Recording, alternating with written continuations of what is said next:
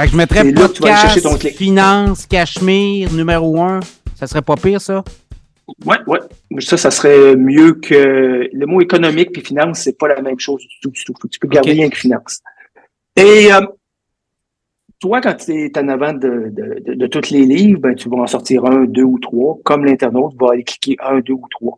Donc, ton mot-clé puis ton message de vente, tu le retrouves dans l'URL pour le mot-clé. Tu dois retrouver ton mot-clé dans le balise de titre, auquel on va ajouter aussi une spin de vente. Donc, euh, de best, le meilleur, euh, numéro un, euh, entre parenthèses, un peu d'humour, peu importe ce qui va donner aux, gens le goût de le goût de cliquer sur ta page.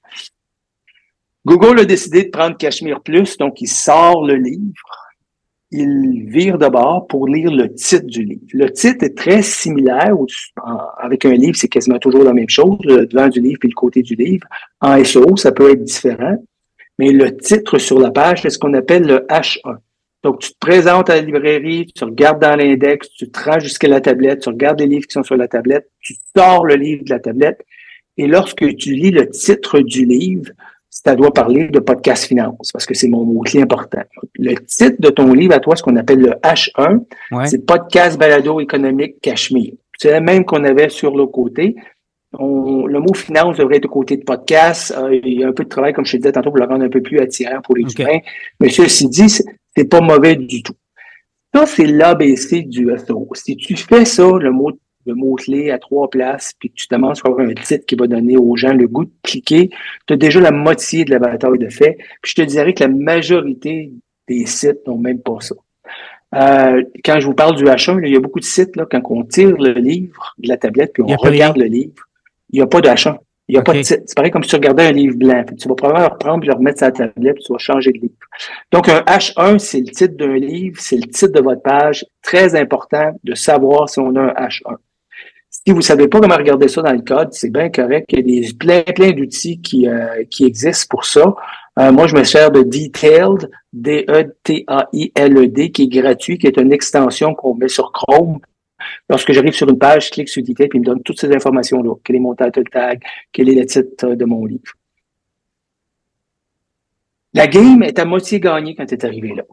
Ce qu'il faut faire après ça, c'est de plaire à Google. Puis Google nous dit euh, que je vais classer ta page selon la qualité de la page. Qu'est-ce que Google ne nous dit pas, c'est quelle est la définition du terme qualité pour un ordinateur? On sait que c'est pas la grammaire, ça aurait pu, hein, la page est mieux écrite, donc elle devrait se mieux se classer, mais on a essayé de faire plein d'erreurs, puis ça peut classer très, très bien. C'est pas non plus la qualité de la, prose. Euh, du Shakespeare ou du Molière, ce ne sont pas des textes qui aideraient à, sortir. Donc, ça prend des termes qui sont similaires aux gens pour lesquels les gens vont, euh, vont te chercher. Mais avant tout, et ça, c'est un point très important qui est ignoré par plusieurs, un des facteurs dans nos tests qui, qui peut-être le facteur unitaire le plus important en ce moment à SEO, c'est ce qu'on appelle la qualité de la page qui est donnée par un terme, là, le terme utilisé le plus temps, c'est entité, mais disons des termes contextuels. Qu'est-ce qu'un terme contextuel? Ben, c'est une personne, une chose ou un endroit, donc des termes qui sont faciles à traduire pour Google. Guy Lafleur, euh, Rue Pire à Montréal, puis euh, tarte aux pommes, ben c'est, c'est, des choses, peu importe la langue, qui nous donne à l'image la même image d'une façon universelle. D'où la raison pourquoi Google n'utilise pas les verbes, les adverbes, les compléments, parce que il y a souvent, bon, les temps de verbes vont varier d'une langue à l'autre, puis en plus, il y a des connotations. Si on prend le terme écœurant, il y a qu'au Québec, il y a probablement 63 euh, différents, différentes euh, significations, dépendamment de quelle façon qu'on l'utilise. Donc, Google ne se sert que des entités, c'est-à-dire des, se sert surtout des entités, c'est-à-dire des personnes, des choses et des endroits pour être en mesure de définir la qualité de la page. Donc, si j'écris une page sur podcast finance, ben, je dois me retrouver avec des termes qui décrivent c'est quoi un podcast finance. Je pense que je t'ai déjà donné l'exemple. Si je parle de recettes de tarte aux pommes, ça me prend fourneau, ça me prend pommes, ça me prend sucre, ça me prend farine, ça me prend temps parce que je peux pas décrire une recette de tarte aux pommes sans utiliser ces termes-là. Et c'est comme ça que Google va être capable de va être en mesure de mesurer la, la qualité de ta page. C'est en comptant le nombre de termes différents qui aident à définir d'une façon scientifique, dans le fond, mot principal.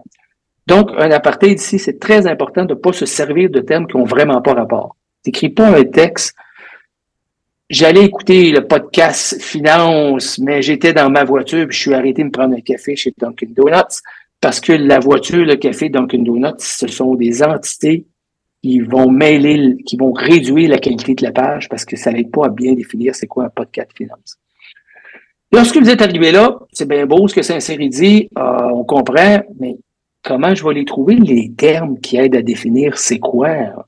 il y a plein d'outils que vous pouvez acheter à des centaines de dollars par mois. Et il y a un outil qui est sur le marché depuis peu, que tout le monde connaît, qui peut très bien servir à faire ça, qui est gratuit, c'est ChatGPT.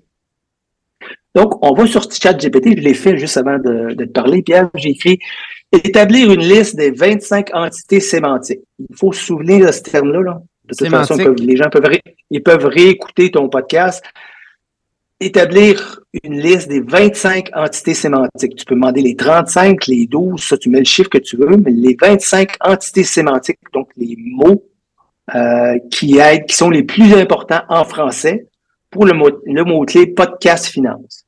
Puis la réponse que je reçois, c'est épargne, investissement, économie, marché financier, action, bourse, analyse euh, financière, fiscalité, banque, gestion du patrimoine, et je peux continuer, j'en ai 25. Je suis sûr que tu vas être d'accord avec moi que si tu utilises des thèmes comme ça sur ta page, ça l'aide à clairement définir que cette page-là, c'est un podcast qui parle de finances. Ah, clairement, clairement, clairement. Et ces termes-là, si je reviens à mon livre de tout à l'heure, tu sors, tu lis le, le, H1, tu pourrais facilement rajouter une entité dans ton H1. Donc, podcast finance Pierre Couture, gérer vos épargnes et vos investissements, ben, on, irait renforcer notre titre en ajoutant deux termes qui sont très proches de la notion de podcast finance. On les sort sur ChatGPT et on essaie de saupoudrer ces termes-là le plus possible dans le H1, mais aussi dans les H2. Donc, sur une page ou dans un livre, tu n'as rien qu'un titre. Si le livre a un titre, tu vas ouvrir le livre, tu vas lire les chapitres du titre. Ça parle de quoi ce livre-là au juste? Puis là, tes chapitres, c'est des H2 ce podcast parle d'épargne. En apprenant davantage sur les investissements, euh, l'économie au Québec, comment ça se passe? Et tu aurais plein de termes qui sont les termes dont je te parlais tantôt, qui vont aider à faire de ta page une page gagnante.